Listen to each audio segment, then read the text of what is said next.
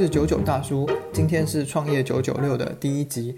书贴上回，自从我的最后一份工作离职之后呢，就正式开始我的创业之路了。一开始想的很简单，加了一些室内设计相关的 Facebook 社团，还有 PTT 等等的类似社群。那里面常常会有人发文有室内设计或者装潢的需求嘛，我就一个一个留言，把自己的作品集呢给这些算是潜在客户看。那结果当然是什么案子都没有接到了。整体的转换率大概是你留了一百个留言，大概只会有十个人回复你。那这个十个人里面呢，大概只有一半，就是四个到五个可以进到提案这一步。以我的经历来说了，其中可能四个提案的时候，你就知道这个是不可能成的，因为感觉起来这些业主他们需要的就是要统包或者是工程行。他们最大的目的就是预算要很低。那找设计师呢，其实就只是想要多听听、多看一看。有这样子的心态也不难理解了，毕竟算是人生中比较大金额的消费嘛。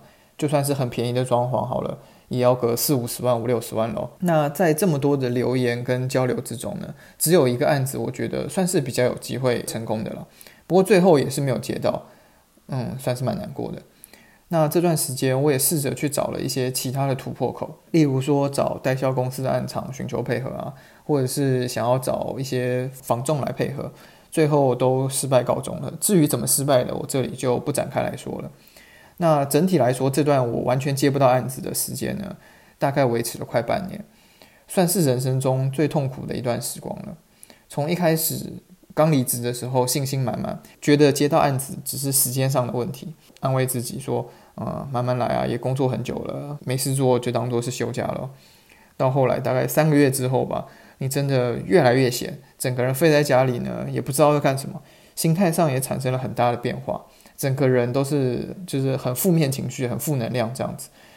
可以说是进入了失败者的绝对领域。客观的来说呢，人一旦进入这种状况，那是更不可能会成功的，因为绝对不会有人想要把自己的房子去交给一个失败者，然后一个负面情绪的人去处理嘛。回想当初上班的时候呢，每天都在赖床，闹钟呢要响好几次才会爬下床，不夸张，这真的是用爬的。不过在这段期间呢，我大概每天早上六七点钟左右就会自动惊醒，再也睡不着了。那我每天最大的工作呢，就是忙着慌张，因为每天光是忙着慌张，其实就已经很累了。常常问自己的一件事情是说，到底应不应该去找工作了？那再回去上个几年班吗？说不定反而会有更好的转机，或者有更好的机会，巴拉巴拉巴拉巴拉之类的。那总之，最后我是没有选择回去上班了。其实室内设计这个产业创业呢，并不需要什么成本，那也不需要租办公室嘛。我一开始的时候在家工作就可以了，没什么案子的话，也不需要请人，我自己一个人就算是可以从头到尾全部搞定了。那唯一的成本就是自己的生活开销。所以以我当时的存款来说，其实没什么金钱压力。再这样无所事事下去的话呢，就是算是这种失业的状况好了，再撑个两年，其实也还 OK。那从现在来看，当初的话。之所以会这么慌张，最主要的原因是来自于说没有事情做的这种空虚，跟不被这个社会所需要的这种挫折感，会打从心底让自己觉得自己是一个没有用处的人。很多成功的创业家都会告诉大家一件事情：创业最重要的是能存活下来。只是这句话到底是什么意思？什么叫做可以存活下来？我相信大多数人都是没办法理解的，包含我，我也是直到最近才彻底的理解了这一件事情。这里我们先做一个简单的思想实验。假设你是一个咖啡的烘焙师，然后你的技术很好，工作了一段时间，也存了一笔钱，终于你现在自己开了一间咖啡店。那营业时间呢，可能是早上的七点到晚上十点半，因为你早中晚三个时段，这三笔钱你都想要赚嘛。对标星巴克的营业时间，你晚了半个小时下班，然后为了要节省租金，你选了一个热闹的区域，但是相对来说人流量没有那么大的巷弄，然后。可以自己做的事情呢，都是亲力亲为。然后你可能整个咖啡店，你只请了三个 part time 来帮助你完成一些必要的工作，就是因为你的成本很低，再来加上你的技术很好，所以你最后产出来的这个咖啡呢，品质可能比星巴克还要好，价格只需要星巴克的一半，月开销呢可能只有你上班的那间咖啡店那间公司的三分之一。但是你还是有弱点的，你的弱点就是你不太懂经营跟行销。但是不管嘛。这个其实没有那么重要，因为好的产品自己会说话，你不需要去特别推销它嘛，对不对？大家觉得这样的咖啡店会成功吗？然后也不知道大家会不会愿意光顾这样的一间咖啡店呢？现在我可以很直接的给一个结论，这样子的咖啡店一定会倒闭。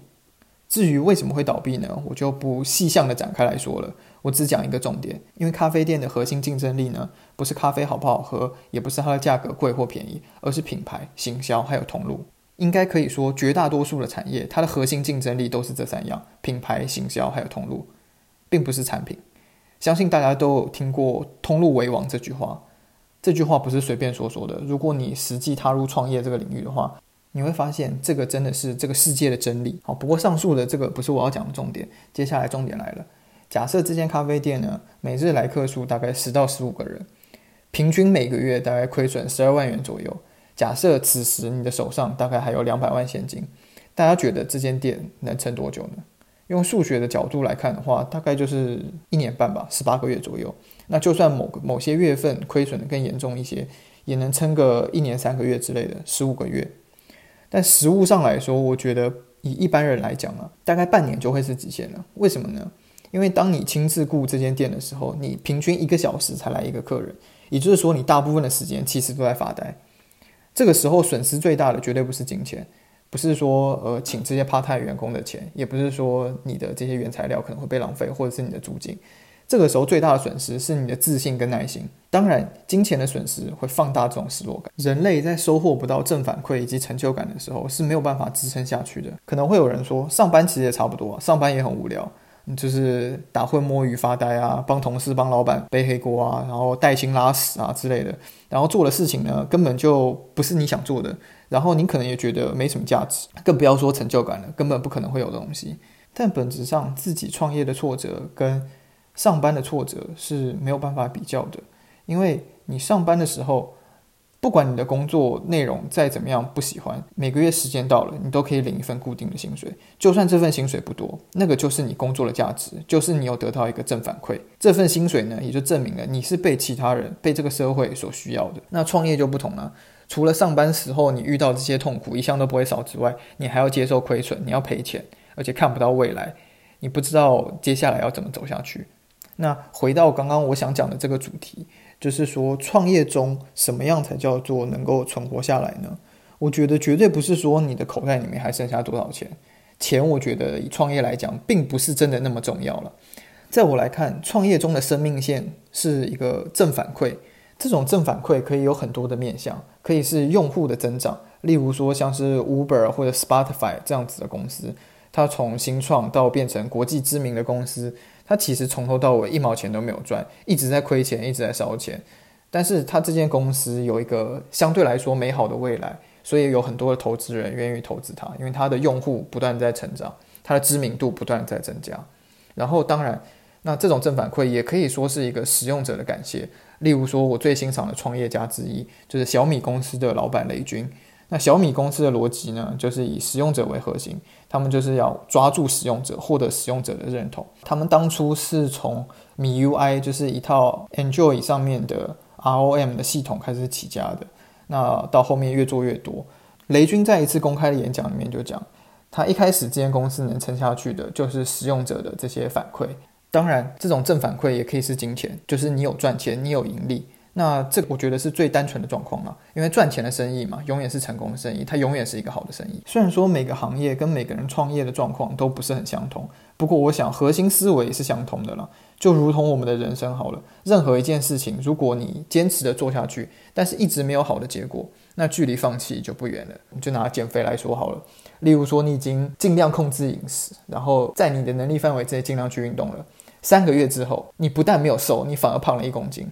那你觉得这样子的生活，你还能坚持下去吗？尽管可能你维持这样子呃节食跟你运动这个频率，半年之后你可以瘦下来，但是你等得到半年那一天来临吗？